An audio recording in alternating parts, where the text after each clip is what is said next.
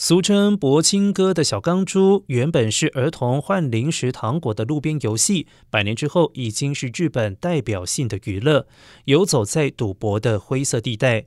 全盛时期，日本有将近四分之一的人会去打小钢珠，有年赚一亿日元的人，也有人组织代打集团致富。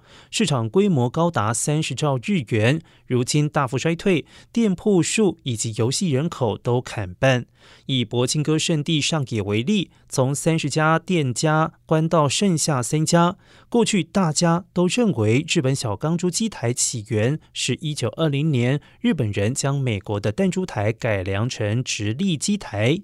不过近代学者研究指出，欧洲在一九一五年早有挂壁式的弹珠台传进日本，才是铂金哥的原型。